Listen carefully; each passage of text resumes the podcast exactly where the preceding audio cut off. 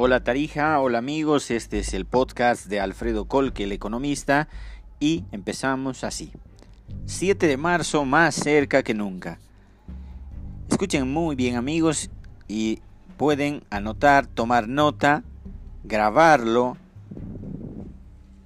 Y para aquellos que no están de acuerdo, acepto apuestas.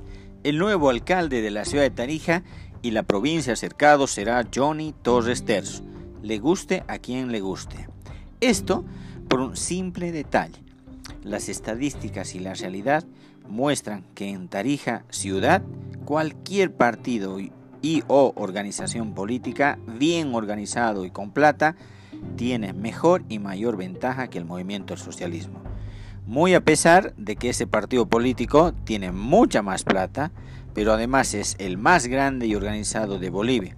Sin embargo, a la hora del voto, la gente en la ciudad de Tarija expresa un marcado rechazo a este partido, sin importar los candidatos que esté presente. Y por lo visto, el próximo 7 de marzo esto no va a cambiar. Así que no será necesario hablar de los otros candidatos al municipio de Tarija. Sería perder el tiempo.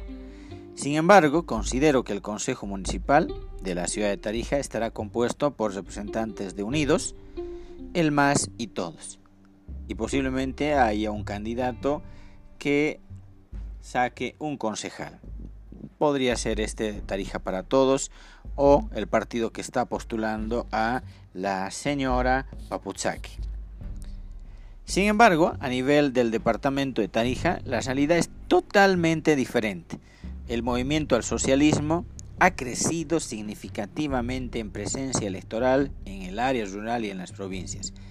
Es decir, que no solamente ha acrecentado su voto duro, sino que además a lo largo de estos años ha ido ganando un gran número de nuevos simpatizantes. Sin embargo, si el MAS no refuerza su campaña en la ciudad, es decir, en Tarija capital, todo esto no será suficiente para ganar la gobernación. Por su parte, la alianza de partidos y organizaciones políticas denominada Unidos, que postula a Óscar Montes Barzón, también tiene una enorme ventaja para llegar a la gobernación. No solamente porque tienen estructura y dinero, sino además por la enorme preferencia electoral en la ciudad de Tarija que ha venido obteniendo gracias a la mala gestión del anterior alcalde, el actual e incluso del actual gobernador.